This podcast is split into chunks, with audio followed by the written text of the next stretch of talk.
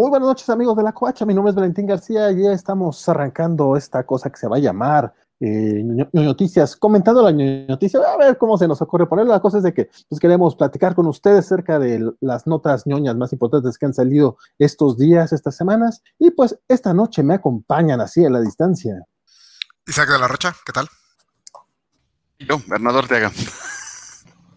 Elizabeth Ugalde esta semana hubo varias, varias noticias, ha, habido varias notas, a lo mejor no tan relevantes, pero creo que sí dan como, como para tirarle un poquito de hate a Zack digo, un poquito para platicar acerca de... pues sí, de, y casi no te gusta.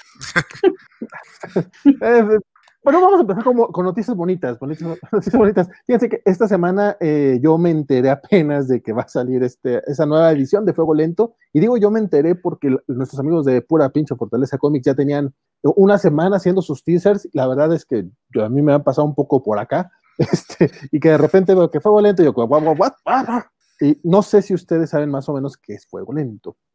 No. No, solamente sé que es algo así como un cómic muy importante en la novela gráfica mexicana, eh, pero pues ni cómo leerlo porque no se podía conseguir. Pues básicamente es eso, o sea, la verdad es que tiene una fama así muy, muy fuerte, sobre todo entre, entre la ñoñocracia, bueno, la, la ñoñosfera acá, chilanga acá, del cómic de barrio, acá de autor de eso de los noventas. Lo hace Ricardo Peláez Cochea, que no confundir con Ricardo Peláez, el promotor deportivo y exjugador de, del Necaxa. No, no, no, nada que ver con el fútbol. Es que todo el mundo siempre sacan el chiste y pues, ahora lo saqué yo antes de que alguien más lo diga. Este, y Ricardo Peláez, de hecho, hace poco lanzó esta, este, esta adaptación a cómic de El complot mongol y es, este, estuvo en el taller del perro y vamos, es como esta oleada de los, de los comiqueros noventeros, este, y lanzó en su momento esta antología de historias cortas, eh, historias cortas, una antología, este, en las que pues, habla mucho acerca de la ciudad y de, la, de las cosas, como que es, como que es un cómic muy, muy, de, muy, de, muy, person, muy personal, muy de emociones, muy de, de personajes, vamos, y historias, nada que ver con superiores ni, ni cosas por el estilo, la neta, yo no lo, no lo he leído, como menciona Vanessa, es imposible de conseguir, eh, tuvo mil, ejemplares y por ahí, este, por ejemplo, el Cobacho Guider ya le hizo una, una, reseña, salió esta semana, ya, ya, ya es, de hecho, reseña vieja, la ha hecho hace como 10 años en, en, el blog anterior, nada más la rescatamos. Este, él consiguió ese cómic por ahí con, bueno, no, si, él no lo dice en su reseña, no, no va a decir dónde, pero vamos. Eh, básicamente, lo que él dice, vendió su alma para conseguirlo, si es cierto, este, me, sí sé cómo lo consiguió el muchacho. Dice que él no se arrepiente, entonces, pues qué chido. La verdad es que nunca me lo he pensado, entonces yo, a mí sí me emociona un poco esta onda de que lo, van a reeditarlo. Eh, básicamente lo que van a hacer es sacar una edición pues, más choncha con 40 páginas extras. Van a lanzar un Kickstarter, de hecho ya lanzaron el Kickstarter. Este, sí, ya, ya inició, ¿no? Sí, sí, sí, pueden checarlo ya en la, en la covacha por ahí tenemos este, los enlaces tanto en la reseña como en el anuncio de que va a haber una nueva edición. Pueden encontrar este, eh, dónde está el Kickstarter de Fuego Lento. Eh, las, la puedes apoyar desde 100, pesos, eso es sin, ninguna, sin ninguna recompensa, es más como que crees tú en el proyecto. buena onda. Básicamente. Sí, sí, sí. Pero hay una, hay, a partir de 200 pesos ya te llevas tu, tu tomo. Ya de ahí en adelante, este, pues hay es el que el tomo firmado, unas postalitas, te incluyen también, creo que a partir de 500 o 700 pesos te incluyen también este libro de, de, Santa Madre o Madre Santa, que originalmente venía en Fuego Lento, pero como ese lo hace Ricardo Peláez junto con el Freak, ese, ese, ese relato no se incluye en la nueva edición, así como que muy definitiva tampoco es, sin embargo, se, se me hace que es una gran oportunidad para conseguirlo, yo sí estoy muy, muy emocionado, ¿no? no de, hecho, estoy viendo que con 500 te incluye una copia de bien. O sea, de verdad que está bueno el Kickstarter. En, eh, los tiers, lo que traen, está por el precio, está muy, muy bien. Sí, no, la verdad es que te digo, yo ando como bastante emocionado por, por, este, por este proyecto. Eh, ya Logan bueno, acá de pura pinche fortaleza ya, ya nos está saludando, compadre, ¿cómo andamos? Este, y pues les digo, eh, tiene todas estas historias, salvo Santa Madre, pero te lo incluyen en uno de los en, una de las recompensas. También hay por ahí, creo, sketches y, y, paquetes que te incluyen muchos de los tomos de pura pinche Fortaleza Comics que si no has tenido chance de echarles un ojo, la verdad también están bastante padres. Entonces, pues no sé, eh, yo quería arrancar con esta nota porque es como, como de las que más me emocionaron y más me gustaron de esta semana. Sí, de hecho yo creo que sí es una excelente iniciativa, sobre todo en estos tiempos en los que los cómics impresos de repente están como en una crisis, están en un bache eh, por la crisis económica en general, ¿no? Eh, y una novela que representó tanto para la, la, narrativa mexicana, creo que sí es importante que la conozcan las nuevas generaciones, o no tan nuevas como yo en mi caso, para, pues, para saber de qué están hablando, ¿no? Sí, y, y no solo es la crisis de la, eh, del cómic, sino la crisis del cómic mexicano, que realmente no hay así una presencia fuerte y pues sí es triste que esta obra clásica, o sea, que al parecer es un parteaguas, pues ahí está ahorita olvidada. Yo, por ejemplo, pues es la primera vez que me entero de esta. Bueno, no ahorita, cuando, ahora que salieron las, las noticias, nunca había escuchado hablar de ella. Entonces, sí, también estoy así como que, ah, pues va a estar interesante. Realmente, tristemente, el cómic mexicano casi no, no figura en mi biblioteca, entonces sí es una buena oportunidad para hacernos de algo de, pues de una pieza de, de arte mexicano que, que pues tristemente ha, ha, estado olvidada ya que casi 23 años, algo así. Sí, sí, sí, la, el cómic es del 98, entonces, pues justamente por tener este, este tiraje menor que tuvo en su momento, pues la verdad termina siendo muy, muy de nicho. Digo, de por sí el cómic es de nicho, entonces uh -huh. el cómic mexicano a veces un poquito más, y pues a mí se me hace uh -huh. una, un excelente momento justamente para, pues para entrarle yo sí ya, no, to, de hecho todavía no es cierto, todavía no pongo mi lanita, estoy esperando este que caiga, que me caiga un, un dinerito, pero este... Sí, sí, sí, sí, para, para qué miento, pero sí, sí pienso entrarle por lo menos al, al de 200 varos, aunque la neta me está haciendo muchos, muchos ojitos estos que tienen, tienen tres, tres este, algunos cómics de, de Fortaleza cómics que no tengo, entonces sí, sí, le, esta, le voy a entrar. Y, y, los que no han apoyado algo en Kickstarter, para que sepan, eh, hasta donde tengo entendido, yo ya compré uno así, de hecho, para también de una editorial mexicana, no te cobran a tu tarjeta, sino hasta el momento en que ellos llegan a su meta y te avisan. Entonces, si quieres reservar tu lugar eh, y aún quizás no tienes el dinero disponible, pues puedes dar tu tarjeta de crédito y cuando tengas el dinero, ¿Mm? allí, allí, es que te lo van a cobrar y te van a respetar este, el precio y el momento. Entonces, no, no se limiten por eso. Si lo tienen planificado comprar más adelante, la idea es que ellos lleguen a la meta para que eh, empiecen, empiecen con el cobro. Basta de excusas, Valentín. Es más, deja de una vez. Deja de una vez. De, de hecho, no, lo, lo, estaba viendo y de hecho te iba a preguntar, yo que no tengo contacto alguno con esa cultura underground mexicana de cómics, ¿me lo recomendarías? Es, es un buen punto para, para leerlo. Digo, yo no lo he leído, yo no lo he leído todavía, pero le tengo muchas, muchas ganas. El, el estilo de, de sí es, sí es este un poco sketchy. Este, lo único que he leído de él, aparte de algunas cosas que hizo para el Chamuco en los 90, este, o que publicaron el Chamuco, creo que no, no las hizo específicamente para ellos. Este, pues mira, ya llevan 13 mil varos de 150 mil, así que no van mal. Y, y de 20, 28 patro, patrocinadores te pone a pensar cuánto está dando la gente en promedio, pues está entrando ya los heavy hitters, ¿no? Sí, sí, sí. 13.178 entre 23, un promedio de 500 más o menos por patrocinador, o sea que están yendo a ese paquete que te llama la atención en promedio. Es que te digo, es que sí ese... es un muy buen paquete, perdón. Sí, sí, sí, es que se ve que te incluye firmas. Eh, hay uno, bueno, hay uno de 8500 que te incluye, creo que un, una ilustración original. Ese sí ya es top, pero sí, sí tiene de todo, hay una gran variedad allí. Es, este que les comento es de 500 varos. Uh -huh. este, y este digo, incluye pues, el, el agradecimiento infinito, que la neta suena muy bonito. Este, bueno, yo, pero está bien, es lo primero que incluye, me parece. No, me parece no, no. Es que yo no lo decía de sarcasmo, a mí se me hace muy bonito, que te, o sea, está muy chido. Eh, eh, el libro de versión física, eh, ya firmado por Huicochea, una versión digital, una litografía seriada, eh, también firmada, y ya el libro de Madre, Madre Santa. Firmado también. También firmado. De oh, este ya suena muy bien. Suena muy bien. Entonces, de hecho es al que, al que le pienso entrar yo. Este, justamente para tener la experiencia completa, porque te digo, pues, así salió con ese con esa historia originalmente, entonces se, se, ve muy muy chido. Y por el promedio del dinero, del número de contribuidores y el dinero que llevan, parece que la mayoría de la gente está optando a eso.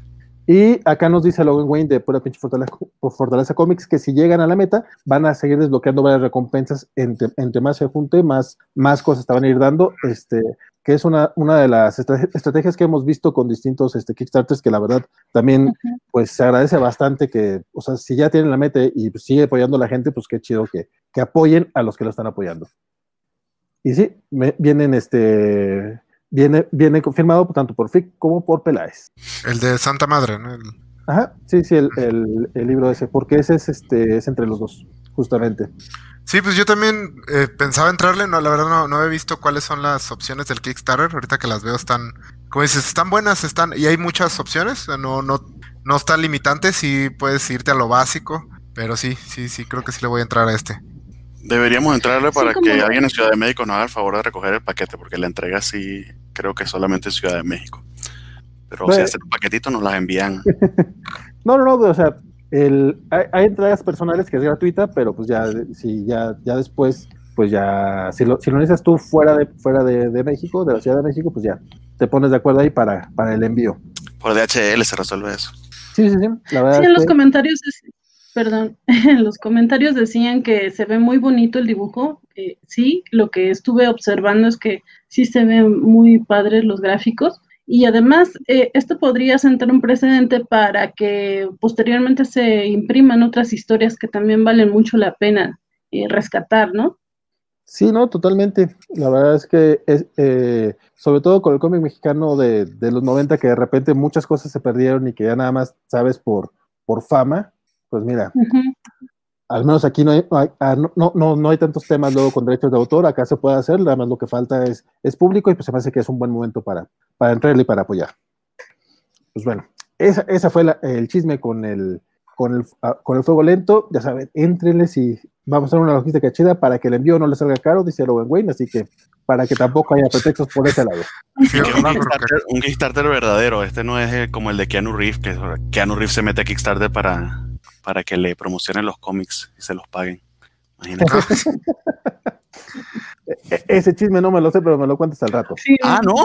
Es que hay, hay, un cómic de una idea de que va a escribir Keanu Reeves. Escribir nada. Y fue, fue, fue eh, fondeado a través de Kickstarter. Entonces la gente empieza a decir como que ciertas celebridades. Se supone que Kickstarter es para este tipo de, de emprendimiento. Para proyectos chicos, así de gente que realmente no tiene los fondos. Pero obviamente Keanu Reeves recolectó como, no sé, ahorita busco la noticia, pero ponle que 20 veces lo que necesitaba. Sí, ¿no? Como cuando Archie quiso hacer su Kickstarter y que la gente dijo, no, ma, cayó. Que, que yo creo que tiene más dinero Keanu Reeves que Archie. es muy probable sí. que sí. Es muy probable que sí. Pero ahí viene, ahí viene la cuestión. Nadie ha hecho dinero poniendo su dinero. Usualmente los que hacen dinero ponen el dinero de otros para hacer ellos dinero. Así que lección de capitalismo, chicos. Eso, eso de la covacha va a fracasar muy feo. bueno, este, otra nota. Este, las, eh, ¿qué, quieren ya, ya, hablar acerca de del Snyder Code o, o, o, primero vamos con el chisme de Ethan Cyber que también está bastante sabroso. ¿El Snyder Code o el filtro blanco y negro de Instagram? Ah, ¿No, no lo viste artístico? Pues claro, yo te lo puse por Twitter. Todo en blanco y negro es más artístico y más intenso. Porque esto es para gente madura, adulta, no para niñitos. bueno, creo que va a ser Snyder Cut entonces. no, no, no, adelante, adelante, no voy a secuestrar la conversación. No, no, no. Eh, bueno, no, sí, vamos con, con, el Snyder Cut, ¿por qué no? Este, resulta que esta semana, después de mucho, estuvieron como eh, cacareándolo mucho en, en, redes sociales de que, uy, el martes tenemos un nuevo, no, un nuevo tráiler de la Liga de la Liga de la Justicia de Snyder Cut, porque pues al parecer mucha gente la quiere verla. Este, digo, no es que no la vaya, no, no es que no la vayamos a ver, pero sí que, uy, qué bruto, cuántas ganas. Eh, se, ten, se, tendrá que comentar, ¿no? Y pues bueno, justamente eh, salió primero una versión en blanco y negro que, que, que compartió Zack Snyder en sus redes. Por alguna razón, Después ya, sal, ya, salió esta versión que ahorita estamos viendo, que es la de HBO Max, eh, a color. O sea, tampoco salen muchos colores, pero tampoco sale muy colorida. Pero pues ya tiene como filtros con colorcitos. Pues ya, ya, ya ves la capa roja de Superman sepia. en el holograma. Exacto, el filtro Mira, sepia le quitó. El filtro de medio. a la derecha en Instagram. Y... Sí, sí, sí. O sea, ya, ya, ya se ve algo, pues. También sí, tenemos. El filtro de tercer mundo. También tenemos esta super toma en la que vemos este a, a Momoa. Aquaman. Tal Esa cual, es nueva. ¿no? En, ah, no. Esta es nueva. Fíjate, eso parte, es, es parte de, del, Eso del también. tema. Es parte Eso de- sí. es- ¿Eso es nuevo? Lo que pasa es que ese es parte del Yo no- problema. Sí. No Este pude el- ubicar lo nuevo. Yo tampoco. Los nuevos son 5 segundos. Eso ya lo habíamos visto. Eso ya lo habíamos visto. Lo que pasa es que eh, ese es el, el tema. Es- este nuevo tráiler resulta que es, es el tráiler que ya habíamos visto con, uy, sí, mira, la Iris West, que ya, ya también le está tirando este, hate a, a Joss Whedon, ya está, o sea, está muy ¿A poco? Ok. Sí, no, es que es- está- están diciendo que Joss Whedon es racista y que no quería que saliera a esta Iris West porque es este, afroamericana, que no quería que Ray Fisher saliera mucho porque, pues, o sea, le están tirando por ese sí. lado, que es como, ok, te creo, claro. Este, neta, a ver, ustedes que sí parece que se dieron cuenta, ¿cuál- cuál- cuáles son las partes nuevas de este tráiler? Neta, yo, yo, no, yo no las distingo. ¿Man? No, yo, yo tampoco. Es que en realidad son eh, fragmentos así, así muy pequeños. Es así como el Momoa haciendo esto, luciendo de dos veces. Eh, eh, Ray Ah, Fisher eh, viendo todos a, a los chicos jugando fútbol y, y la Iris West es, es lo único que detecto. No, y el no, Stephen- y el Stephen con eso que parece- realmente es nada. Gillette. espérate, se... se pues, un poquito, ¿qué, Sí. ¿qué decías, Perdón, perdón, adelante, adelante. Van? ¿Vanessa? No, no, sí. Eh, y esto de Ray Fisher eh, sí tuvo mucho eco en redes sociales. o sea, no es algo que me agrade demasiado porque el monito ya no me cae muy bien después de tanto mitote que está armando. Pero pues sí tiene su base de seguidores que todo le alaban y estaban de, ah, se me rompe el corazón por Cyborg, ay, cómo estaba triste viendo a los niños jugando. O sea, fue lo comentado del tráiler porque en realidad no hay nada más que comentar. Ni siquiera esto que dice Bernardo de el- las navajas Gillette, o sea, ni siquiera eso Sí, se leyó más que los. El Steppenwolf es nuevo. Esa imagen es nueva, ¿no? La de. O sea, sí se había visto así Steppenwolf en el anterior. No, de hecho hay una... Hay una comparativa. Porque de hecho, o sea, si, es, si hay una. mm, Sí, la toma existe en la película con el otro diseño, ¿no? Pero o sea, este diseño, diseño no había salido así a plano completamente. Que básicamente lo que hicieron fue mm, métele más render y métele más hojillas. O sea, Sí, se ve, se ve rarísimo. sí, y sobre todo hay una imagen que subieron que es como un acercamiento a la cara y se ve muy extraño. En los concept arts eh, me agradaba porque parecía que era hecho completamente de navajas. eh, pero ya aquí se ve como que es un alien con una armadura como de caballero del zodiaco. Está así muy, muy, muy raro. Sí se ve extraño, ¿no? En los, me, me gustaba cuando estaban sacando los, eh, el arte conceptual, pero ya aquí que lo vi no, no, no me agradó. Que igual pues, no son efectos, no sé si estos sean los efectos finales. Pues, prácticamente todo lo que le están haciendo ahorita es meterle efecto por computadora. Entonces, quién sabe qué vaya a salir ya al final. Bueno, pa- pare- parece que todavía pidió otros 30 milloncitos extras porque, para, pa- para que quede chido. Por- porque evidentemente, Más navajas, más navajas. Sí, sí, no, si, Steppenwolf no se ve así, entonces no, no vas a entender la, la complejidad de tu alma, de cómo las navajas están cortando su corazón realmente a la, a la hora de pelear con la Liga de la Justicia. Algo así ha de ser por el estilo, ¿no? Sí, no, la verdad. Ahí Es la tengo la imagen para, para mostrarla, vale. acá nos dice Andrés, bonito el traje de reina del carnaval de, de Steppenwolf.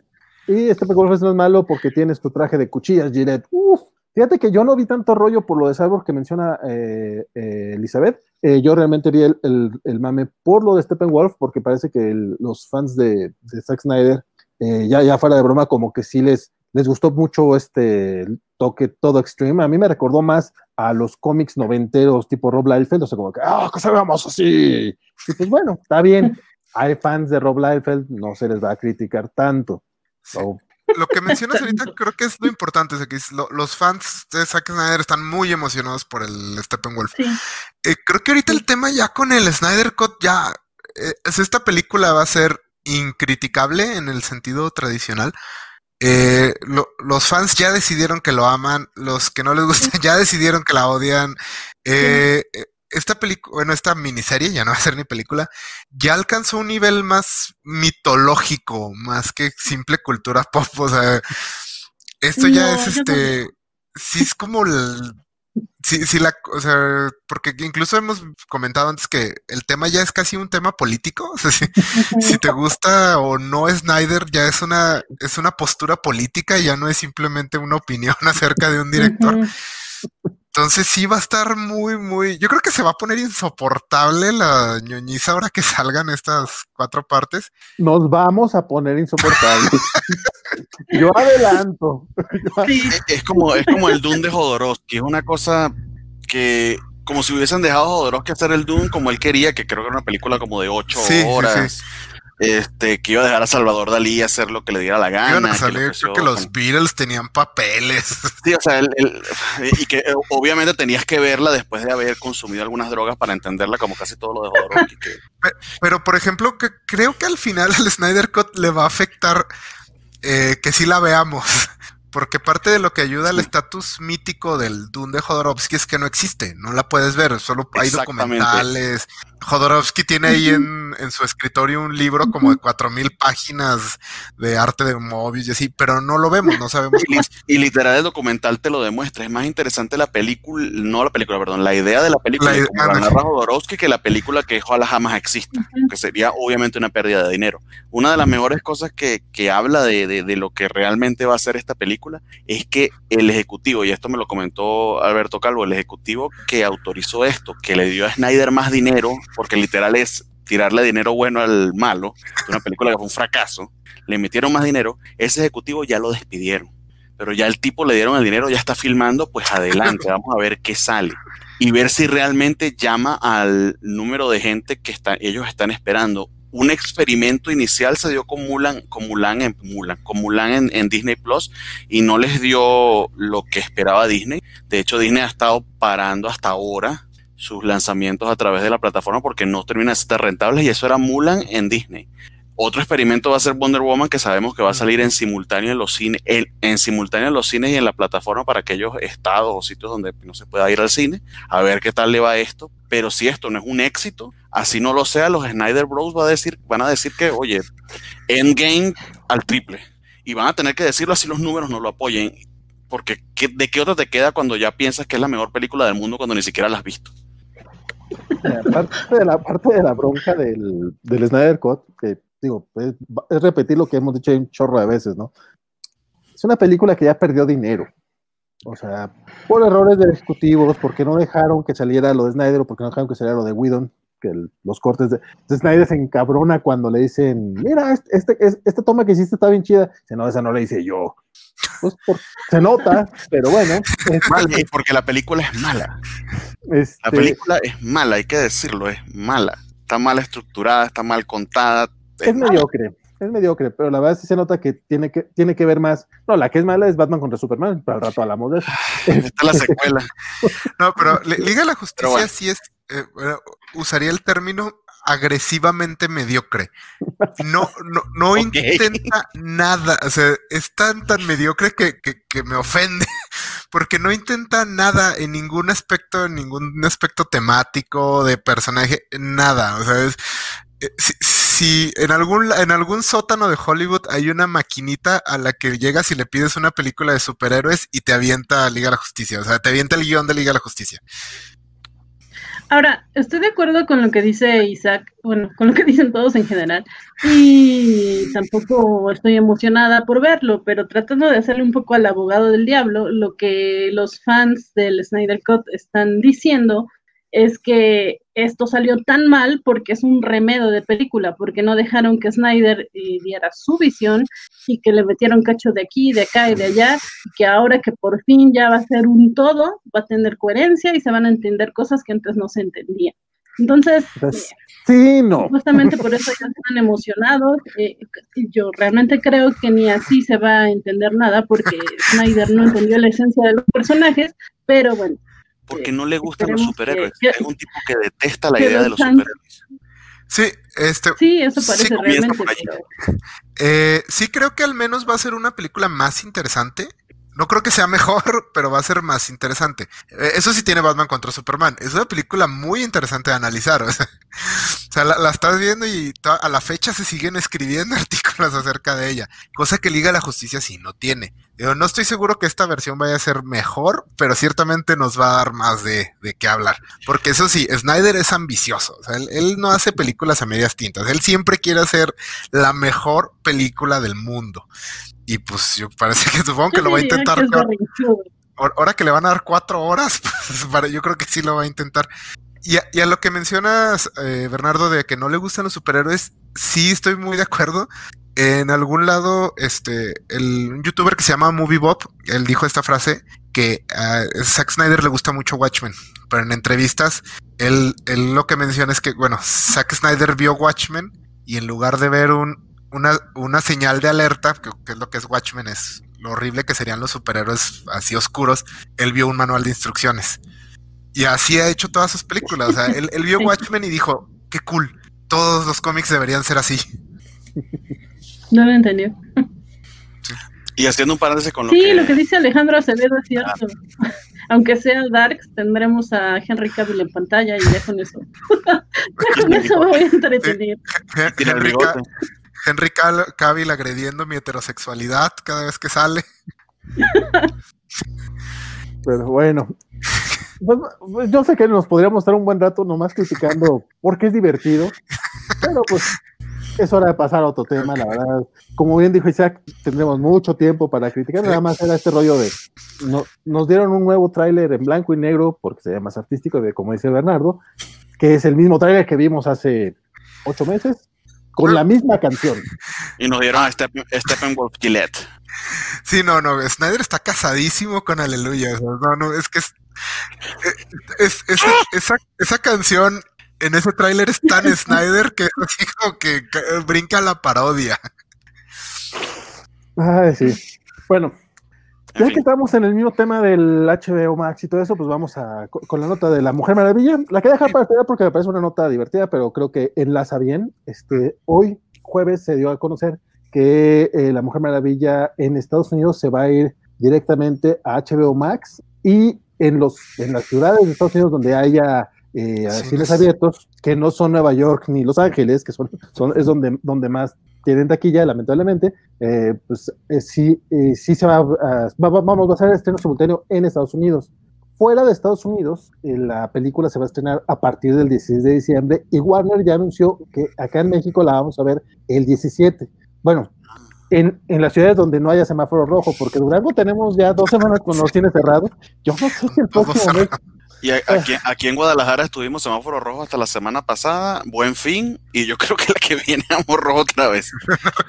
Sí. Y tengan en cuenta algo con respecto a lo que comentas, Valentín. Eso es diciembre antes de toma de posición de Biden. Yo creo que a partir de enero viene una mandativa federal en Estados Unidos donde ciertamente esa libertad que tienen entre estados va a bajar un poquito, van a haber mandativas a nivel nacional porque ciertamente el, la cantidad de casos y, y, y, el problema en Estados Unidos es, un, es el peor en el mundo. fiesta ahí en Estados Unidos con el COVID. Es el peor, el peor manejo de la pandemia en el mundo. Esos son números que lo demuestran. Aquí no, no voy a hablar de política, pero son números que lo demuestran. Y yo pensaría que las medidas que se vienen desafortunadamente van a, van a ir por ese lado. Entonces, cuidado si también eso es lo que están tomando en cuenta. Sí, o sea, quién sabe cuándo vamos a estrenar o a van a ganarle algo ganarle algo exactamente, porque cuando entre Biden, quién sabe por cuánto tiempo para que realmente controlen al nivel en que tienen controlado, entre comillas, en los otros países del primer mundo, como Canadá, Europa, etcétera. Uy, fíjate, no, no, la neta no había pensado eso, pero no se me había ocurrido que podía haber broncas. También por eso que por eso dijeran, ¿saben qué? Mejor sí vamos a tener tantito, aunque sea. Este es, llama un poco la atención, pues que sí lo van a lanzar también a través de HBO Max. Eh, hay que tener en cuenta que este es el servicio de streaming más caro que existe en Estados Unidos. Está, creo, en 15, 16 dólares. Entonces, pues sí les tienen que meter cosas interesantes.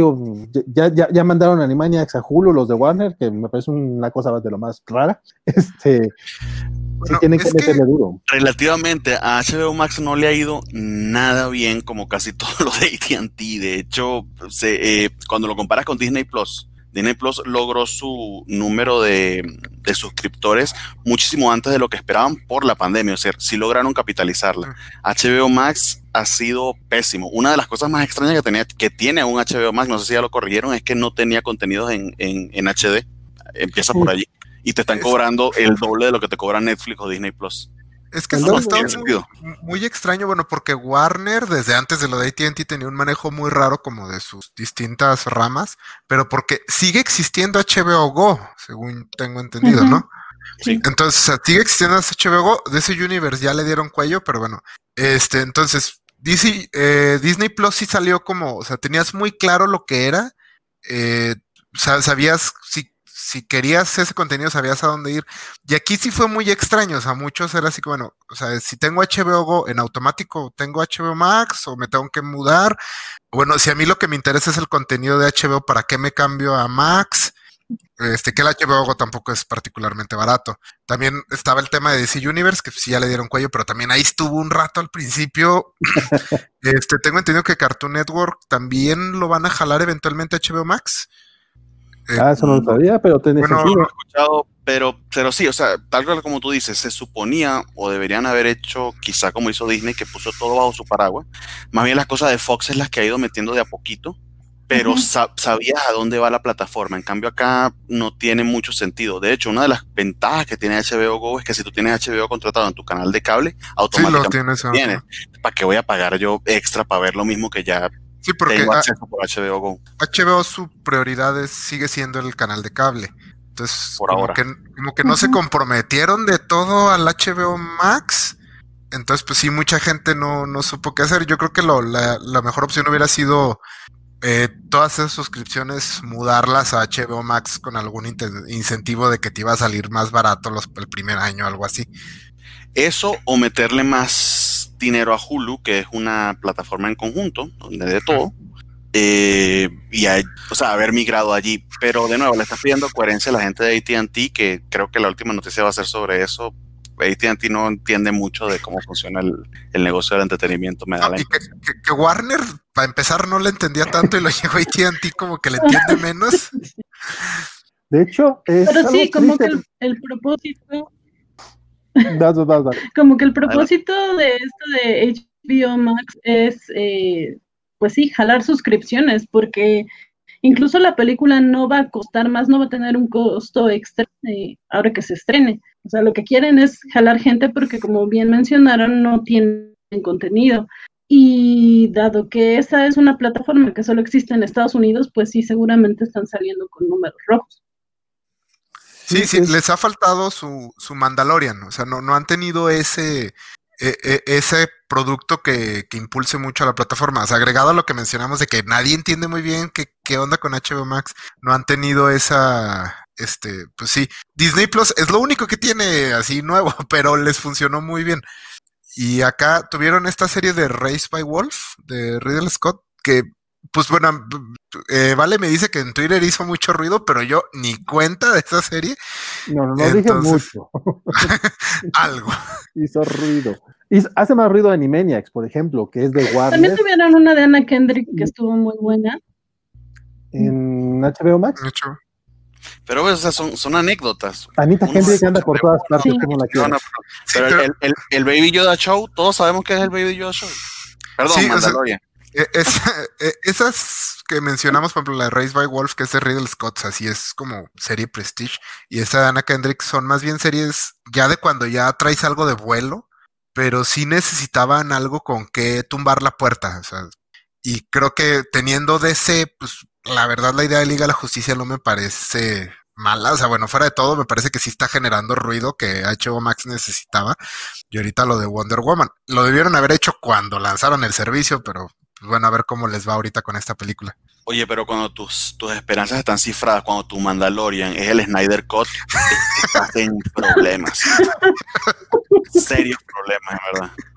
De, de por sí tenemos, digo, sobre todo la- la- la- la- lo- los mortales como nosotros tenemos ciertos problemas para entender cuál es realmente este, el negocio en los en producir contenido para tu streaming. O sea, entiendo el streaming, entiendo el Netflix que, que le rente los- el, contenido a los demás, pero ya que Netflix empiece a producir, en producir sus propias series, eh, queda medio raro para, digo, para cómo es que realmente está sacando dinero. O sea, sí puedes ver eh, la taquilla, pero vamos, no es dinero extra que te cae, es gente que ya tiene tu servicio. O sea, que lo vas a mantener de cierta manera, pero sí Acu- Acuérdate que el negocio es doble. El negocio son nuestras suscripciones, que no creo que sea todo el negocio, es una pequeñísima parte. cuidado si incluso esa parte lo que da es pérdidas y el otro negocio es tenernos en la pantalla y poder medir hombre, varón de tal edad que vive en tal lugar, ve este tipo de programas, eh, ve más tiempo estos episodios o ve tales o cuales episodios juntos. Ese algoritmo de nuestros datos lo venden. Ese es el dinero de ellos. El dinero de ellos somos nosotros. Cualquier eh, mecanismo en Internet que sea gratis es porque te están usando a ti para ellos hacer su negocio. Sí, sí, sí, pero en estos casos pero en estos casos que todo el mundo quiera tener su propio streaming, la verdad, ya de por sí eso se me hace un poco complicado. Y como menciona Isaac, en el caso de Disney Plus, no solamente es este eh, económico, al menos estos primeros años que sean de, lanzamiento, eh, también es material que tú sabes que, o sea, he visto gente un poco decepcionada con Disney Plus que no entiendo por qué. Eh, o sea, ya sabes a lo que vas, o sea, no, es para todos, evidentemente, este, pero pues los que. Es muy Disney. Pues es que es Disney Plus, o sea, no, no, no necesitas más. Mi mayor decepción es que no están las Goofy Olimpiadas.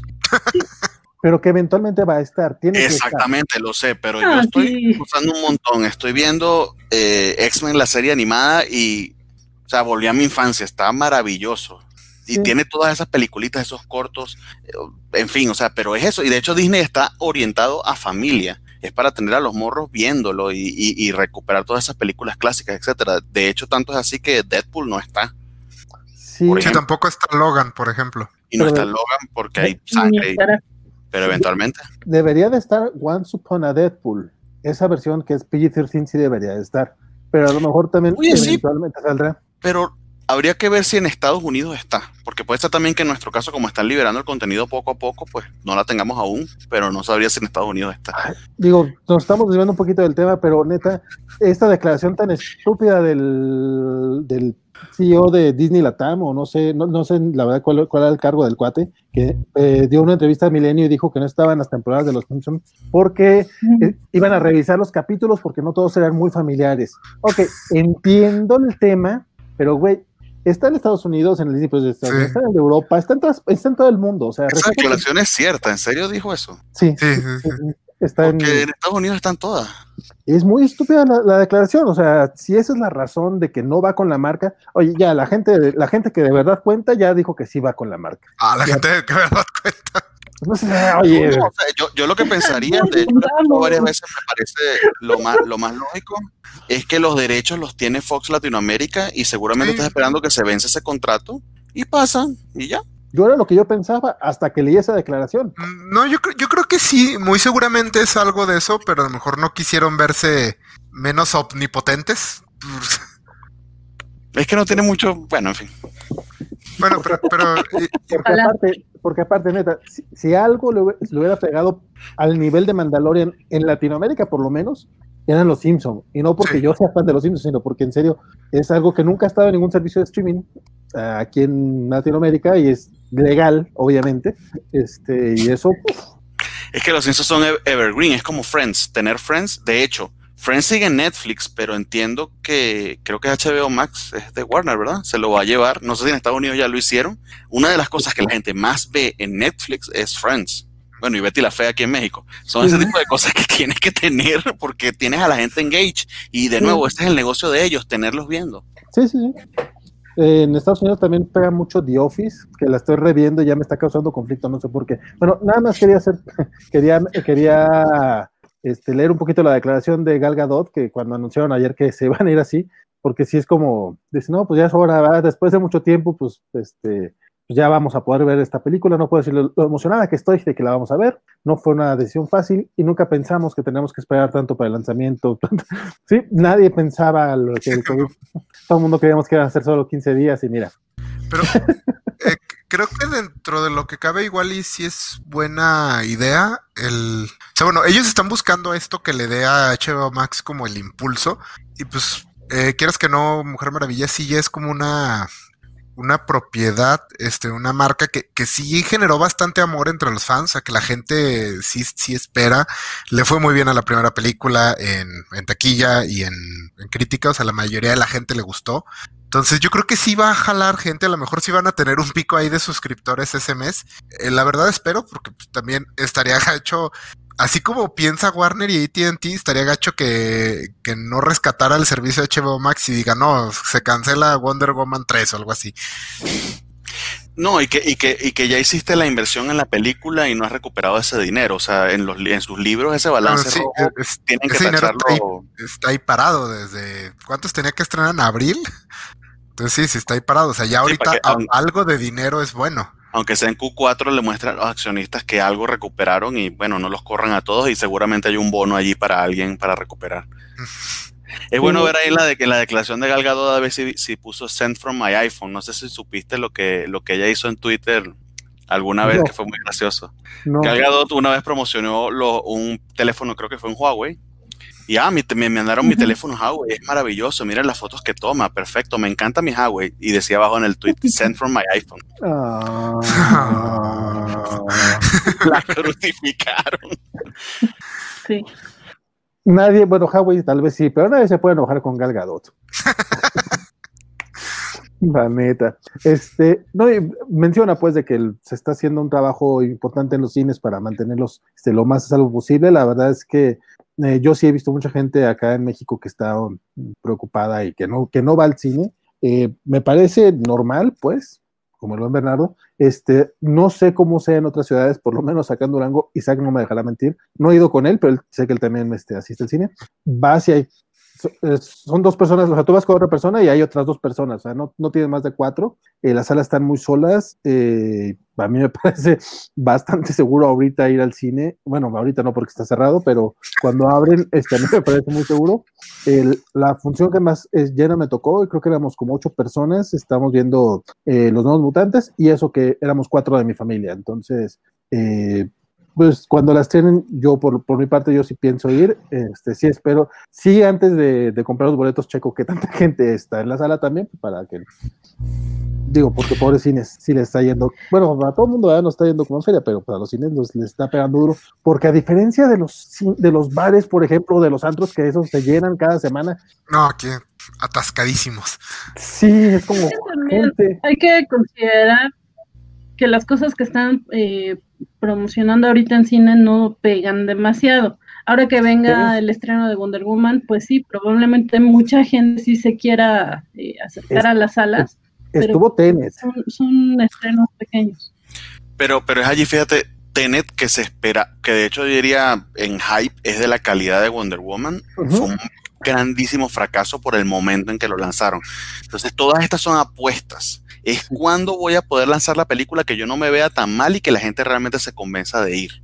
Por eso es que yo creo que la fecha de diciembre y el cambio de administración en Estados Unidos van a, ser, van a tener mucho que ver con eso. También que la taquilla en Estados Unidos tiene, para, para estas compañías, tiene un poquito más de peso eh, en cuanto a dinero inmediato que, que la taquilla a nivel mundial. Entonces, sí, sí es un tema allí político de medir ese termómetro de exactamente cuándo lo hago, que, que, que es harto complicado. De aquí a diciembre, que nos falta mucho, de exactamente cómo va a estar Estados Unidos, cómo va a estar el mundo y cómo va a estar el tema del COVID, van a ser fundamentales para saber si esto va a ser un éxito o u otro Tenet, que de hecho son los mismos los que se arriesgaron con Tenet y les fue No, pero aparte, eh, en el caso de Tenet, por, también por la actitud de Christopher Nolan, este, sí lo volvió como, como una discusión diferente. O sea, ya no fue solo la película y así, sino, por ejemplo, que se rehusó, esto de que se rehusó a que se estrenara en, en ¿cómo se llama? En, en autocinemas y que nada de streaming ni nada de eso. Este, como que la postura de Nolan, En autocinemas también, eso sí no lo había escuchado. sí, Sí, él, él no quiso que lo se de la pantalla estrenara. pequeña porque él filma con sus cámaras de IMAX, etcétera, y Sí, uno puede eh, entenderlo. Pero entonces, al final- sí. quedó como un, como un berrinchote de Christopher Nolan. eh, que a lo mejor Sí. también, pues, si, si se hubiera esperado un poco más, este, a lo mejor le hubiera ido mejor, no sé. Pero sí, en Tenant creo que sí se le salió de control eh, la discusión, o sea, la, la- no pudieron controlar la conversación. Eh, aquí en Mujer Maravilla mencionas, creo que tienes razón, está en un mejor momento, pero pues a ver cómo les va. Yo espero que les vaya bien. Ojalá. Es que de todas maneras la manera en que se hacen las películas es básicamente una grandísima inversión que Ojalá. no creo que todo el dinero lo recuperen en taquilla porque realmente no creo que ahí esté la gran mayoría del dinero, pero sí esperas, al menos con estos blockbusters que les metes cientos de millones de dólares, hacer even con la, con la taquilla y básicamente pusiste ese dinero, lo perdiste, te quedaste sin nada y estás viendo a ver cuándo, cuándo pones en verde los libros. Entonces... No, y, y, es que te detiene todo, porque si no hay taquilla, no hay o sea, si no hay estreno en cine, no hay juguetes, no hay combos de Burger King, no hay este, todo eso se, se, detiene. Entonces, bueno, yo, cada, yo cada vez que voy a Walmart, yo veo a Gal Gadot con su con su promoción L'Oreal de no los impidió lanzar todo lo que tenían que hacer. Que seguramente ya estaban las botellas hechas. Fíjate que ese tema es muy. Otra cosa que están... Ahorita nos decía, perdón, Van, ahorita nos decía Alex este, Acevedo que, pues, justamente todos los doritos de Wonder Woman, pues ahí van a quedar olvidados. Pues sí, está todo eso de Wonder Woman. De hecho, sí hay el combo de, de Carl Jr., está en 84 pesos el combo de Wonder Woman. O sea, es muy complicado todo el tema del marketing. Lo estamos viendo incluso también con, este, con la Viuda Negra. y no solamente salió el Marvel Collectors de Black Widow, los mismos cómics, se salió el de Taskmaster, esta semana salió Red Guardians. O sea, cómics que estaban programados para que estuvieran alrededor de la película, eh, pues lamentablemente son, son de esos que no van a estar en el timing. Ahora sí, Elizabeth, perdón por, por interrumpirte. Sí, no te preocupes. Eh, eh, ahorita que no vas a Black Widow, uno de los temas que estuvo sonando en, en, Estados Unidos era justamente que tal vez de esta reacción de Warner de estrenar Wonder Woman, eh, eh, Marvel decida estrenar Black Widow de la misma manera eh, en plataforma digital y después eh, en cines. No sé cómo les parece a ustedes, pero creo que no, no les funcionó como dijeron con Mulan. La fecha de Black Widow está ahorita por para marzo, abril, me parece. Para mayo. para mayo, perdón, o sea, más aún. Es que el tema allí es que precisamente esa es la ventaja de Marvel, entre comillas, pero se ha convertido en, este momento su desventaja. Ellos no están contando solo Black Widow, sino todo, toda esta cuarta fase del MCU que incluye las series. Eh, de hecho, a mí me extrañó que estamos viendo que WandaVision sí se va a estrenar. Bueno, no sé cuándo es la fecha oficial de estreno. El 15 de porque entendía que. ¿Cómo? 15 de enero. 15 de enero, ok. Pero entendía que WandaVision era después de Black Widow. Y precisamente el orden es bien, bien importante en el tema del MCU y es lo que lo ha hecho tan exitoso. No sé hasta qué punto se rige, porque si lanzan una por adelantado o en el momento incorrecto o en el orden incorrecto, es que se les va todo. Eh, no sé hasta qué punto ¿Será que WandaVision, bueno, eh, aunque en una timeline esté después de Black Widow, muy seguramente no se van a, topar mucho. Eh, y muy seguramente WandaVision la grabaron básicamente todo en un, en un estacionamiento con pantallas verdes y no hubo mucho problema en esto del, del COVID. Yo creo que a lo mejor por esas razones que esta fue la serie que sí, que sí han continuado. Y en cuanto a que manden Black Widow streaming, no creo. Eh, Disney es de las, ahorita de los estudios que, que sabe que sus películas son eventos. Y sobre todo las del MCU, o sea, son, no son películas, ya son eventos. Y no creo que vayan a, mandar una del MCU a streaming. Ahorita ya mandaron la de Soul de Pixar, esa sí ya la movieron. Pero sí. es oficial en diciembre en Disney Plus. Pero sí, del MCU no creo que se vayan a. que vayan a arriesgarse a perder esto de ser las películas que todos ven, eh, que las muevan a un streaming. Y habría que ver cómo están ellos en, cuanto a dinero. Disney entendería que no está tan mal como Warner. Eh, se, atrevieron con Mulan, de hecho era el experimento, no le salió. entonces yo creo que más bien están cautelosos, van a ver si se hunde o no este tema de Wonder Woman, porque realmente Wonder Woman es la carta fuerte en cuanto a superhéroes de Warner hasta ahora. Eh, bueno, y el Snyder Cut, pero esa es otra cosa. este, y allí imagino que verán cómo, cómo, cómo evoluciona todo esto. Eventualmente, hasta que no haya una vacuna o una cura, nada es cierto. Entonces, eh, todo va a ser muy cauteloso. Que volvamos a la normalidad de, va a ser cuestión ya de, de, de, mediados del año que viene, pensaría yo. No, de hecho, hay que ser muy. Digo, eh, e, eso se me hace demasiado positivo. Yo creo que aunque haya, aunque saliera la vacuna en enero por porque mágicamente cambiando de año todo va a ser bonito, este, aunque saliera en enero la vacuna, eh, yo creo que para que volvamos realmente a algo parecido a la normalidad va a ser un año, año y medio. Porque no, aquí, no es solo que, la, que la, la, la, produzcan en masa la distribuyan eh, y más todos los casos que sucedan en, en el medio, ¿no? Entonces, esos son como seis meses. Y el punto en el que volvamos a estar cómodos de estar en una sala de cine llena, o sea, como, como estabas de cerca de la gente cuando fuiste a ver Infinity War, o sea, ¿en qué, ¿cuánto tardará en que la gente vuelva a estar a gusto así? es que son, son cosas de cosas. En, en Japón, Kimetsu no Yaiba, no sé si han escuchado de, de Demon Slayer. Sí, sí. El estreno de esa película en Japón durante ese fin de semana eh, suspendieron eh, las restricciones que tenían sobre los cines para que la gente fuese. Y esa película, de hecho, está camino a convertirse, si no, el, en una de las más, si no la más, en una de las más taquilleras de la historia, eh, ahí mismo en Japón. Entonces, todo depende también de cómo el país controle, de cómo el país ah, controle la pandemia. Japón, por supuesto. Ah, pero ellos creen en la reencarnación, así, pues así cualquiera. no, no, pero también Japón está cerrado a extranjeros desde hace mucho tiempo. Eh, tienen una cultura de, utiliza, de utilizar eh, la, la, mascarilla de siempre. Cuando tú, tú tenías gripa, eh, en el japonés normal, cuando él tiene gripa, se la coloca para no contagiar a los otros. Y es algo que lo hacen desde hace décadas. Nosotros ahorita que nos estamos acostumbrando a eso. Entonces, también todos esos bemoles, pero de que es posible con, la pandemia, ellos están demostrando que en cierta medida lo es, pero depende de la cultura, del control, también, etcétera. También el país es de dos metros cuadrados, está. sí, pero, pero en esos dos metros cuadrados viven cinco o seis veces lo que viven acá, así que. Siempre están cerca de alguien. O sea, este, eh, eh, mi, mi, depa es bien chiquito, pero eh, es, un penthouse en, en, Japón. De hecho, esta, este cuarto en el que estoy es el tamaño de un depa en Japón, uno solo. no, no, no, sé cuánto tiempo tardaremos en, en, en, sentirnos cómodos para estar cerca de otras personas, pero bueno, la, la, señora que está hoy atrás de mí en Soriana, o sea, yo no, no tenía ninguna incomodidad, ¿eh? esta señora es como, señora, todavía no terminan de todavía no empiezan a cobrar. Ah, y siempre, y siempre es una señora que tú sabes, señora, si le da COVID, usted se va a morir.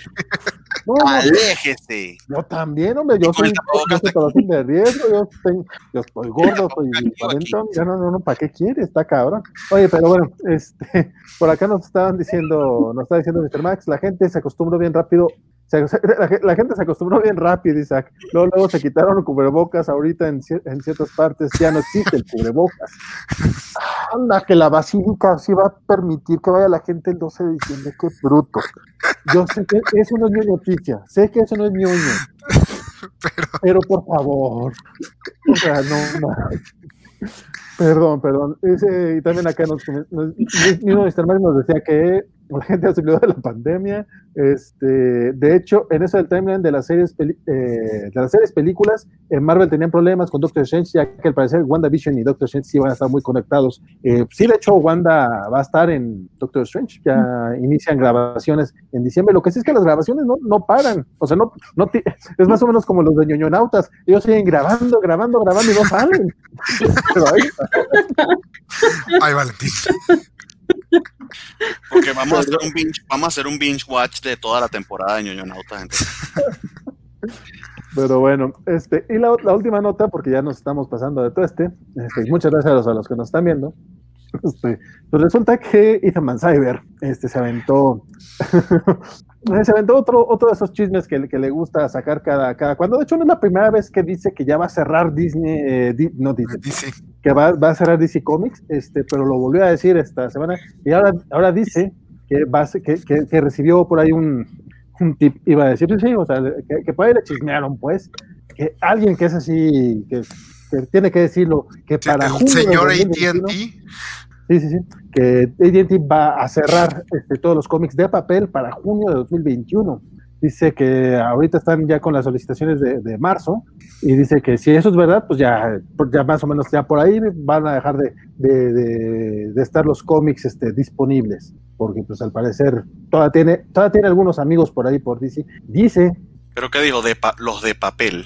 Sí, los de papel. Sí, sí especifica, curiosamente, los de papel. y que van a tener pronto a, Jim Lee, ¿no? Porque lo que sí es cierto es que esta semana eh, sí corrieron a más gente, ya habían corrido hace unos meses a medio DC y ahora volvieron a correr semana. Se volvió a leer en Twitter sí, de, hecho, que muchos estaban despidiendo.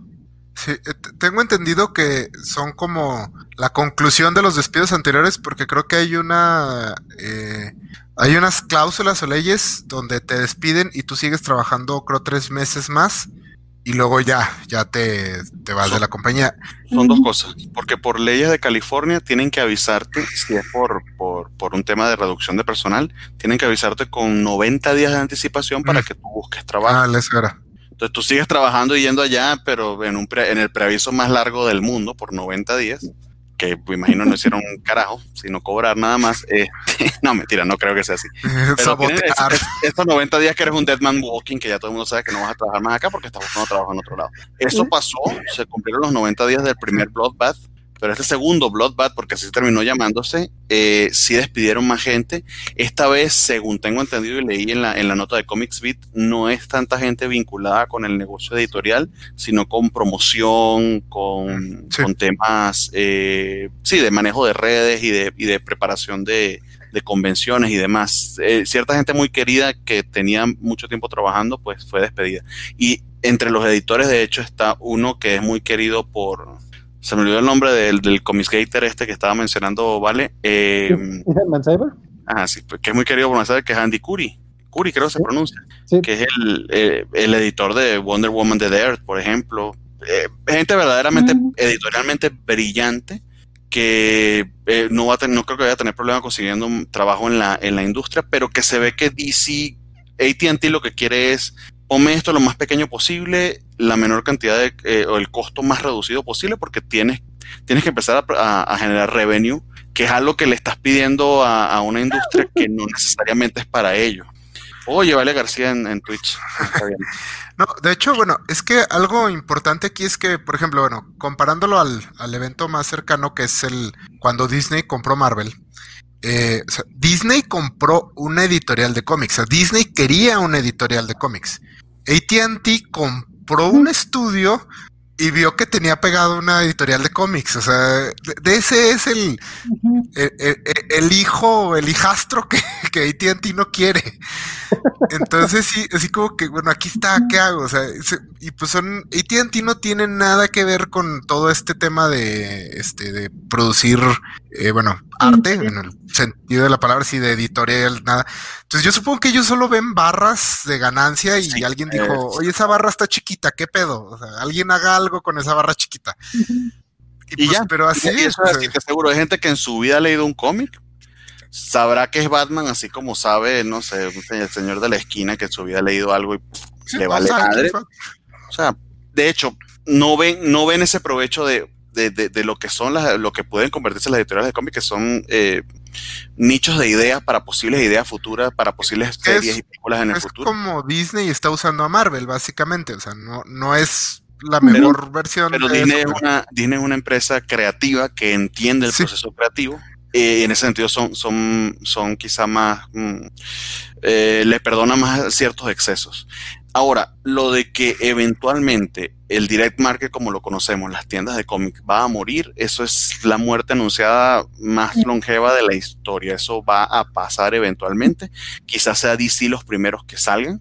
No nos extrañe que más bien lo que pueda pasar en junio, en función de este chisme que está escuchando eh, este caballero, el Comic Hater, este, realmente lo que pasa es que se salga del Direct Market y ya no veamos más floppies de DC, solamente, recopila- solamente recopilatorios, y un gran, gran enfoque en, en las novelas gráficas para, Sí, para YA, para niños. que ya lo estamos viendo. Su línea esta de, de novelas gráficas para niños y para Ujú. eh, YA, Young Adults, Adults. le- les ha ido bastante, bastante bien. Pues son muy buenas, son muy, muy buenas. Y, y son increíblemente accesibles, o sea, no, no tienes que hacer todo, bueno, sobre todo en Estados Unidos, no tienes que hacer como todo el via crucis que es conseguir cómics mensuales para poderlas leer. Es porque estas están llegando a librerías, ¿no? También tengo entendido, estas Exactamente. novelas. Y de hecho ellos rompieron con Diamond por completo. Que también era algo Eh, que ya, o sea, ya se tenía que hacer de hace tiempo. es lastimoso, sabemos que nosotros que, que leemos mensualmente y acudimos, y aquí en México con Fantástico, etcétera, pues la, la tienda de cómics era y sigue siendo una referencia, pero es un mercado viejo que ya no va con los tiempos, no le habla a la generación joven porque no hizo el cambio cuando tenía que hacerlo. Los cómics en su momento, cuando vendían muchísimo, era porque los chavitos iban a comprarlo. Pero como entran los Snyder que dicen que esto no es para niños, sino para, para viejos de 30 y dele como todos nosotros, pues ese, es un mercado que eventualmente se va a nos vamos a morir. Entonces, ya eso se va a morir. Pero ni siquiera a los viejos nos está gustando lo que es Snyder. pues te diré, yo conozco varios que sí. Pero, sí, pero vamos y compramos, lo comentamos, pero somos, somos así, chiquititos. Eso, eso es un 0.1% en la barrita del Excel del ejecutivo de AT&T que está comentando Isaac que para él de seguro en su, en su Excel lo redondea y ni lo ve. Entonces. Sí, sí. No, bueno, ahorita que mencionan Snyder, creo que aquí el problema de Ethan Van Cyber y de que esta nota venga de parte de Ethan Van Cyber es que, bueno, nosotros mencionamos que es algo posible, o sea, no creo que vayan a desaparecer a DC porque alguien en algún momento va a decir, bueno, es dinero el que ganamos, no es mucho, pero es dinero y de algún lado tenemos que hacer películas, de algún lado tenemos que sacar las ideas. Eh, pero el problema es que eh, Ethan Van Cyber está enfocando todo este tema desde el lado político. Entonces, si en junio, julio vemos un fuerte cambio de parte de DC donde diga, ¿saben qué? No vamos a publicar esto, aquello, vamos a cambiar, se va a despedir personas, Ethan Van Cyber va a decir, ven, les dije que el problema eran los negros y las mujeres. Yo les dije. E, eso es lo que está, mal. Está haciendo como Trump cuando decía que no iba a reconocer las elecciones a menos que él ganara. y, más, que político es un discurso, y hay que decirlo con, con todos sus puntos y sus letras. Homofóbico, racista, xenófobo. Es odio lo que promocionan. Y lo que precisamente esa va a ser la culpa que le va a echar, pero lo que va a pasar realmente es que, y de hecho pasa con cuando ves todas las, las, novelas YA y, e infantiles que está sacando DC, inclusive son bastante diversas. Eh, hay personajes eh, LGBT, este, sin, sin ningún tapujo y sin ningún problema, y están vendiéndose bastante bien eso va a seguir ocurriendo solamente que por otros canales. La muerte del mercado directo no va a tener que ver con, la salida de, DC por, por, porque incluyó negros, homosexuales y mujeres en sus, historias. Eso, lo que están es abonando el terreno y si, como tú dices, hay que ser inteligente y saltarle ese discurso porque eventualmente en junio lo van a, lo van a retomar, pero no tiene ni pie ni cabeza. No, y, es que mencionaban, es el tema de Snyder y es que algo que sí tiene Snyder, y por la razón por la que su, su, su, versión de DC se volvió extrañamente política, es porque él sí está muy, muy comprometido con esta estética y esta temática hiper masculina, oscura. Los cómics no son para niños, son para mí, que soy un, un hombre profundo y confuso y que cargo con el peso del mundo. O sea, está muy así. Sí, o sea, exactamente. Entonces, y parece que sí, estos dos, eh, por eso está jalando ese tipo de fans este, tan desagradables. O sea, no todos los fans de Snyder son, así, pero sí está, sí le está hablando mucho a pues este tipo de gente. Es una lástima, porque si están los que realmente lo admirarán y les gustará, eh, les gustará ese tipo de historias y no comparten esta, estas ideologías, pero se están entremezclando. Más bien, precisamente para evitar esa polarización es que tenemos nosotros que no nos gusta tanto Snyder, evitar esas polarizaciones y esas generalizaciones, ah, porque precisamente no queremos convertirnos en el reflejo de eso. No, no, uno termina polarizando precisamente por lo mismo, porque lo, evitamos. no, lo antagonizas. Claro que no. Así hemos estado platicando media hora al respecto. Antagonista. No, pero es muy triste. El, el, caso, en el caso de Snyder, la verdad es que pues, sus películas nada más me parecían bonitas y divertidas y hasta ahí la verdad es que tampoco era, para mí jamás ha sido como el gran director. Es muy triste con Ethan Van porque a mí sí me gusta mucho su trabajo, este, pero sí está sí, la manera sí se quedó bien loco. Tan vocal que está haciendo para hacer este patán, la verdad es que sí no y, y cada vez está peor, sus tweets cada vez son peores, este. No, y es que él sí ha creado una comunidad en línea bastante, bastante pesada. O sea, hay varios canales de YouTube de esos así, de como dices, allá con todas las palabras uh, homofóbicos, xenófobos, racistas, eh, que sí eh, se están como, lo están agarrando como su, pues como su campeón, o sea, vean este, este creador expulsado de la industria por todas esas, por esa cábala superpoderosa de negros transexuales. Por ejercer su libertad de expresión. Sí. Es en contra de la libertad. No, es que él puede tener toda la libertad de, de exponer sus ideas racistas, homofóbicas y xenófobas, pero la sociedad lo rechaza. Es como en The Voice la decía eh, Storefront, ¿no? Que eh, no tienes problema con los mensajes, el problema es cuando dices que eres nazi, pero es toda la puta ideología nazi. Solo no digas que eres nazi porque se ve mal. O sea, dos más dos es cuatro. Si se ve, luce, parece y habla como, No, y, y al, al grado de que esta, este chisme que soltó no lo reportaron ninguna de las de los sitios de noticias grandes, o sea, Newsarama. IGN, Comic Book Resource, La Coacha, ninguno de ellos, o sea, bueno, me tuve, nosotros. me tuve que meter a Cosmic Book News para le encontrar la nota. No quiero volver a entrar. No, porque, porque la verdad es que él y Comicsgate están vedados de muchísimos sitios de noticias. Ninguno de sus trabajos son reseñados por ellos y literal están, están censurados.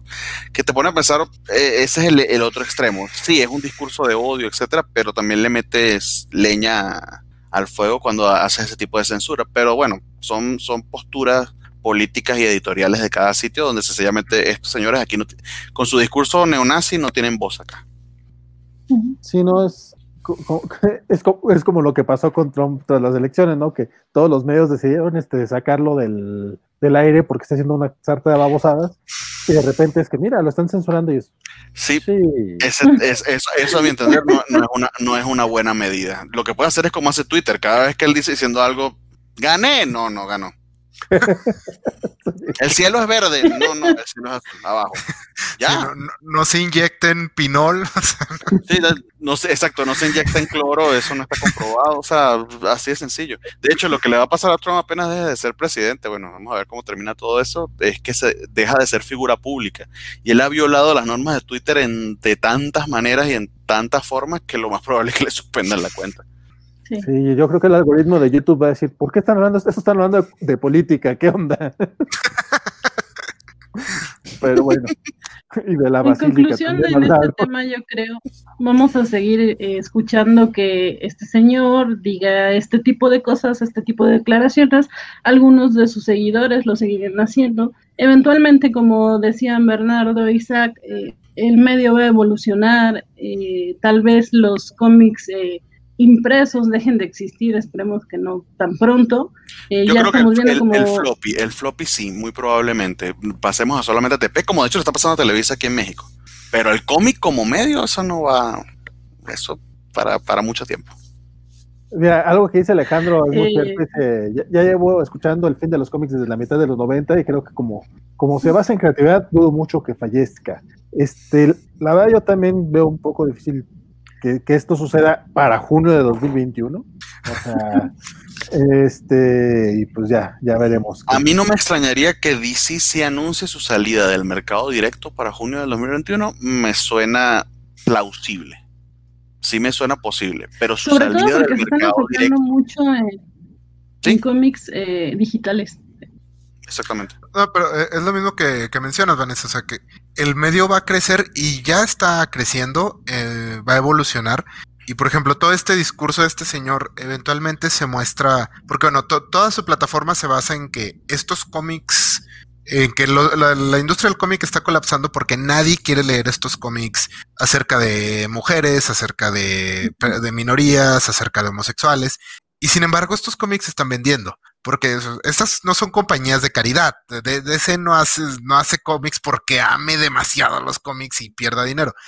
Este, Miss Marvel no se puede discutir el éxito que es Miss Marvel de ventas. Y es un éxito de ventas en TP y digital, no en floppies.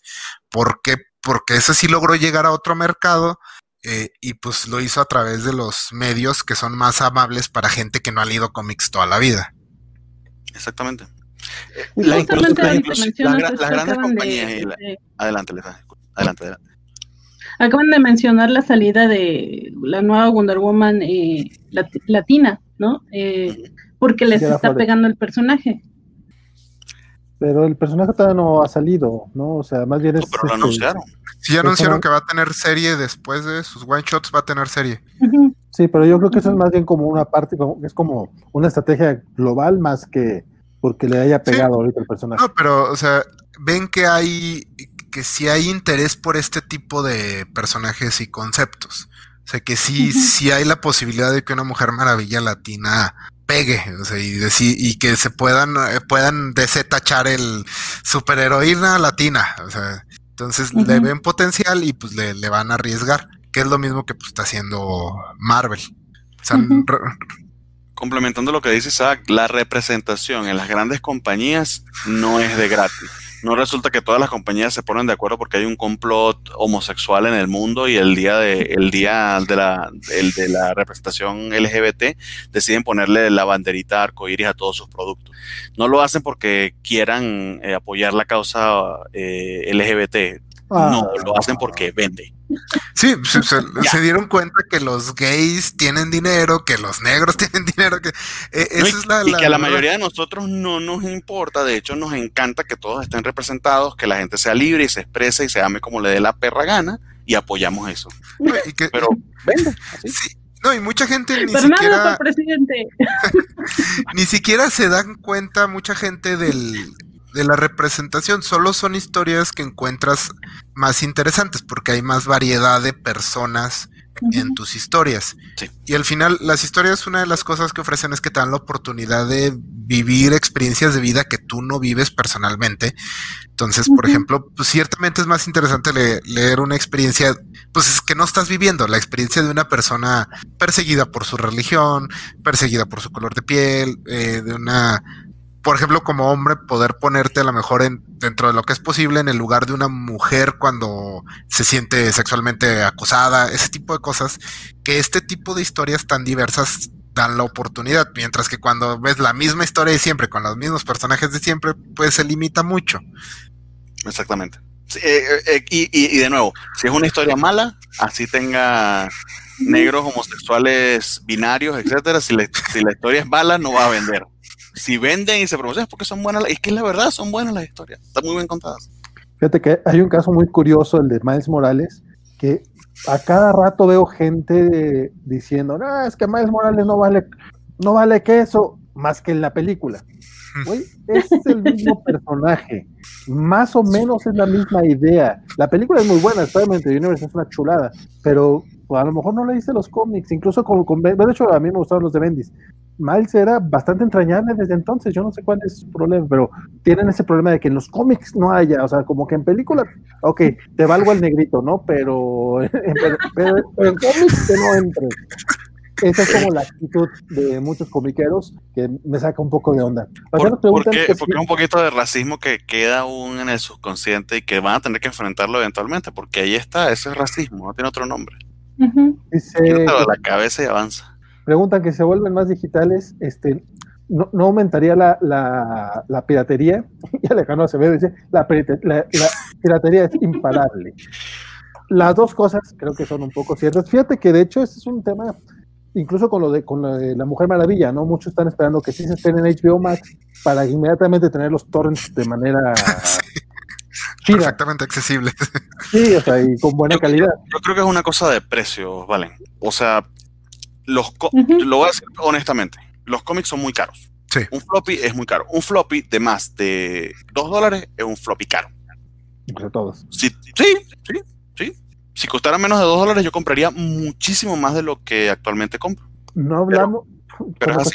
Cuando, costaban, 2 dólares, compraba muchos cómics, sí, es cierto.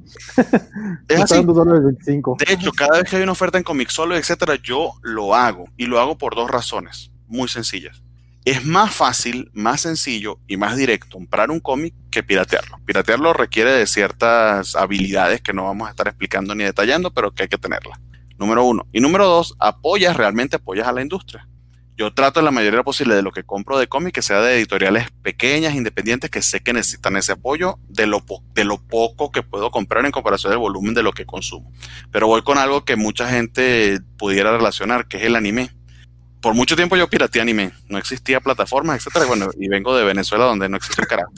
Este, pero desde que llegué a México estoy con Crunchyroll y de hecho hace poquito empezó eh, Funimation, por cierto, era para diciembre y de, repente dijeron, sorpresa, aquí estamos y arrancaron y ya me suscribí y todo. Eh, el precio es razonable, lo que te piden 100 pesos mensuales o inclusive 900 pesos por todo un año que terminas pagando mucho menos de los 100 pesos mensuales. Este, es razonable eh, me parece un precio adecuado, no está tan costoso y tengo acceso a la biblioteca de todo lo que quiera ver, que es muchísima variedad, de manera legal. Entonces, la gran mayoría de la gente, cuando el precio es razonable, se mueve hacia, hacia lo legal. Pensaría, si se van a mover a un mercado completamente digital en el que realmente no tengan que imprimir y distribuir, ojalá eso significara, pero no lo sé y no lo creo porque es un acuerdo entre todas las editoriales, que los floppies bajen de precio. Si eso fuese así, o que tengamos acceso a cosas como Marvel Unlimited o Comic o, o Comixology Unlimited, que en Estados Unidos cuando tienes Amazon Prime tienes Comixology Unlimited, que es una maravilla ese tipo de cuestiones en que pagas un fee mensual y tienes acceso a una biblioteca de cómics, eh, también ese tipo de, cosas harán que más que empezar a comprar los floppies, pues empecemos a consumirlos hacia a través de una suscripción. Y eventualmente la gente va a migrar, la mayoría de la gente va a migrar a la, cuestión legal. Perdón, Elisa. Sí, ahorita lo que menciona Bernardo creo que sí es muy cierto porque se está viendo en México con The Mandalorian. O sea, todos sabemos que la gran mayoría de los fans eh, van al día cuando no deberían, no deberíamos. Sin embargo, en la primera ah. oportunidad de, de, que llegó Disney, lo contratas. ¿Por qué? Porque, porque es accesible, como dice Bernardo, porque no solo es accesible en el precio, sino porque también es accesible en tus dispositivos. No tienes que estar eh, lidiando de la calidad, el, aquí no se ve, demás. O sea, es más cómodo y hace rato mencionaba Isaac que DC Universe desapareció, pero según tengo entendido, no del todo. Sí se mantuvo como plataforma de cómics, ah, digitales. Y sí tienen eh, cierta como plan para poder distribuirlos, eh, no sé, como un bonche, eh, con un precio razonable. Entonces, a partir de abril va a ser un, servicio de suscripción como Marvel Unlimited. Y de hecho, Marvel Unlimited se les adelantó, porque Marvel Unlimited te lanzaba los floppies nuevos seis meses después de que salían en las tiendas. Recortaron ese tiempo a tres meses, adelantándose a lo que salga DC. Cuidado si DC lo que hace es, ah, ok, tú vas a hacer así tres meses después, pues bueno, yo los libero de una vez a los que estén suscritos, cómics nuevo de una. Como de hecho ya lo hace Archie Comics con Solo y Unlimited. Entonces, yo creo que para allí va la, va, la movida. Pues e, eso sí, es para que veas como, como dice el meme, ¿verdad? Acá, ah, eso sí me interesa. Sobre todo porque ya, ya, perdón, ya, ya el próximo año ya va a estar disponible DC Unlimited para acá. DC Unlimited. DC Universe. DC Universe. No, se va a llamar DC Infinite, pero le decimos Unlimited porque es Marvel Unlimited de DC. Perdón, es que, es que Marvel les ganó todo. No, eh, y te, pero también creo que es muy importante lo que menciona el tema de la comodidad. Eh, la verdad, algo que también tienen los cómics, sobre todo los cómics mensuales, es que es complicadísimo seguirlos. Ahorita ya, ya que ya no soy un jovencito, la idea, por ejemplo, de un mega evento, así como Death Metal, me, canso. O sea, veo las listas de. Me canso, no puedo, no, no. O sea, yo digo, no, a mí denme un tomo donde venga todo en orden y lo leo. Si no, no, no, no. Y, es algo que sí los cómics tienen, que lo que decíamos, el mercado se ha ido haciendo pequeño porque es un mercado para los fans de toda la vida y no solo en el contenido, sino en el sistema de distribución, que tienes que ser fan de toda la vida para entender en qué orden tienes que leer las cosas. Y, ah, es que este es un evento y este es un tallín y eh, mira, abres aquí y aquí ves en qué orden lo tienes. No, no, nada amable. No, es que de entrada ya tener que tener un orden de lectura y a todo, el que, al todo el que le gusta la piratería, si no quiere pagar su servicio de suscripción, al menos páguese un buen antivirus, porque a punta de torrent lo que se le va a llenar es de, de, spam y de, y de troyano a la computadora. Que fíjate que ahora que estabas mencionando los, los, piratas y todo ese tipo de cosas, yo la neta no he visto todavía de Mandalorian, ya, ya tengo el Disney Plus y todavía, no veo un capítulo de Mandalorian, fíjense. Ya se tardaste, vale. Necesitamos programas. Fin de semana, vale. Vamos a hablar de la primera temporada. ¿Ya Isaac sí la vio? Sí. Ahorita que mencionó Vanessa, lo de que todos estamos al día, hasta Disney lo sabe, porque de Mandalorian, en cuanto se activó Disney Plus, ya estaban disponibles los tres episodios de la segunda temporada. Y de Clone Wars, no. Clone Wars están soltando un episodio a la semana. Ah, sí, Clone Wars, la última temporada de Clone Wars, solo está el primer episodio de la nueva temporada. Supongo que esta semana van a soltar el segundo y así se van a ir. O sea, sabían que de Mandalorian no tenía caso. Bueno, de Mandalorian ya se había estrenado tres semanas antes en Estados Unidos. Más bien a mí lo, lo que me extrañó fue que Disney Plus aquí en México no hiciera el lanzamiento junto con la segunda temporada de Mandalorian Ah, hace no sé tres semanas. Pero imagino que había algún contrato justo de la renta del, no sé, del DEPA donde tienen los, los, los servidores se, se venciera servida. No, pero de hecho la última de, de Clone Wars también ya se estrenó en Estados Unidos, ya hasta terminó. Sí, ya O sea, terminó. no había problema. Pero como dice Isaac, no las quieren lanzar a cuentagotas aquí en México, qué raro. Pero co- como que a lo mejor esa no la descargamos tanto, entonces dijeron, igual y si hay Sí. gente que no la ha visto con Mandalorian no tiene caso, ya van al Sí. día todos esos mexicanos saben cómo está el asunto.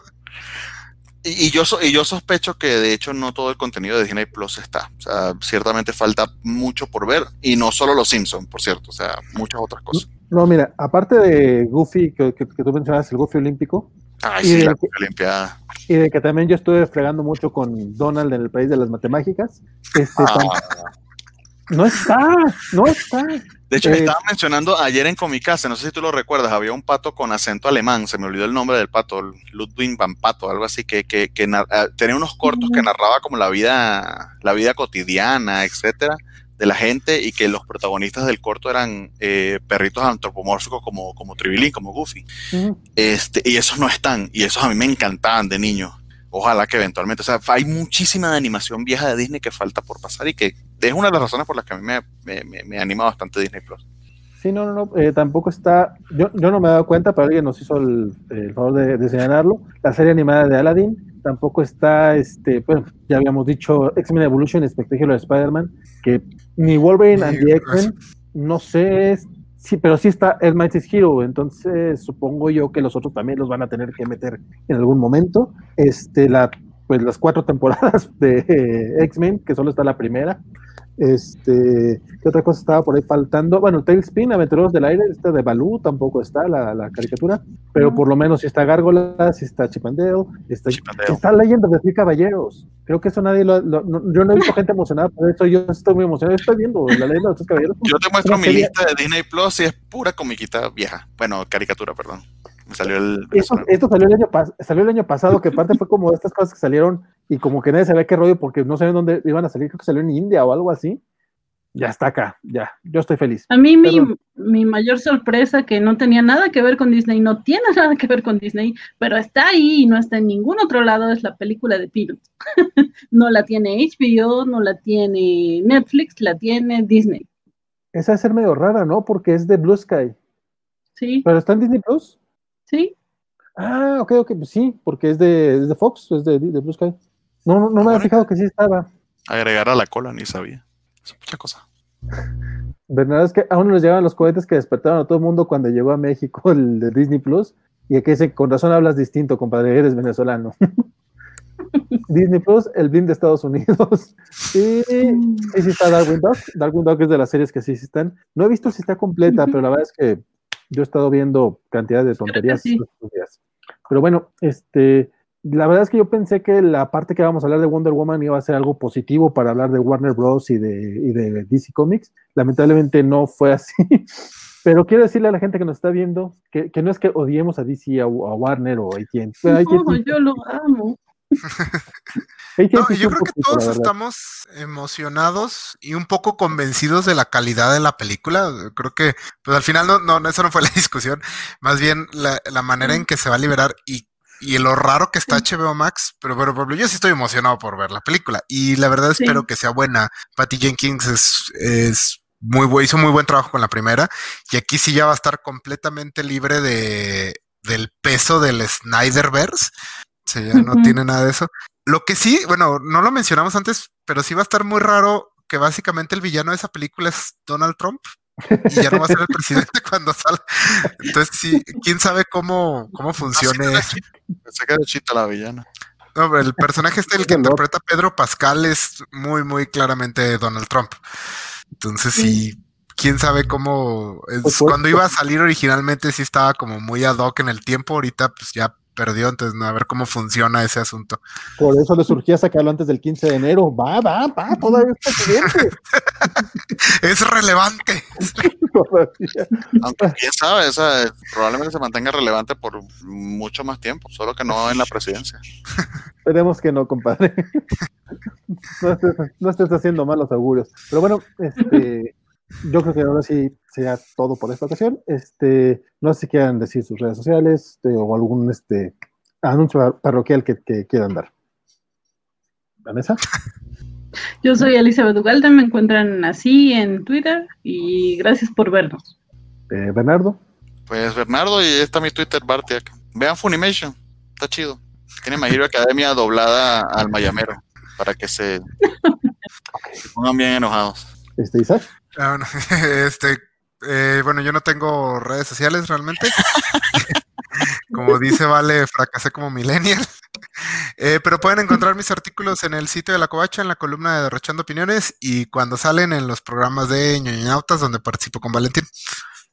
De hecho, ahorita pueden eh, echarse un clavado a, la lista que tenemos en, en, YouTube. Este, ya están los, todos los audios descargados este, y espero subirlos ya el fin de semana. Les, seguro, les juro que sí, Bernardo y Isaac. Este, eh, Bernardo me está dando mucho con los podcasts. Este, ya subiré los de ñoñautas a, a, a, Spotify también para que, que, de menos este, haya algo ahorita y se supone que lleva a salir también el de Afterlife with Archie, pero ese es otro tema. Muchas gracias por, por, habernos acompañado. Este, síganos en la Covacha, estamos como la Covacha MX en YouTube, Facebook, Twitter, eh, Instagram, Twitch. Este, ahorita nos eh, tira mucho paro si nos siguen en Twitch, si nos ven por allá, si tienen este su cuenta, en lugar de vernos en YouTube, a lo mejor nos tirará un poquito más de paro porque estamos buscando ser afiliados. Entonces, este y pues es todo. Sí, díganos qué les pareció esta, esta dinámica. A lo mejor nos pasamos un poquito de roscas, por hora y media. La idea es que fueran 45 minutos, una más dinámicos, pero pues es, es la primera vez. Este, vamos a procurar estar haciendo estos, comentando las noticias. Digo, no, no les voy a poner así el nombre oficial, pero todos sabemos que en el corazón así es. Comentando la noticia está bastante bien, me gustó. Sí, noticia está chingón. Entonces, eh, y ya, eso es todo. Muchas gracias. Okay. Isaac, Bernardo, y nos vemos este, próximamente. Vamos, mañana tenemos programa de La Covacha. Este, y escuchen también las la rutinas enanas en Spotify, porque si, si, no, si no le hago promoción a César Castañón, se me agüita. Esta semana habló de Snow, Snowpiercer, y la verdad, yo no he visto la película y sí se me antojó. Es buenísima Snowpiercer. Vean Snowpiercer, ese es mi anuncio parroquial. y escuchen el, el, podcast del enano, que también está muy bueno. Bueno, ahora sí. Nos vemos.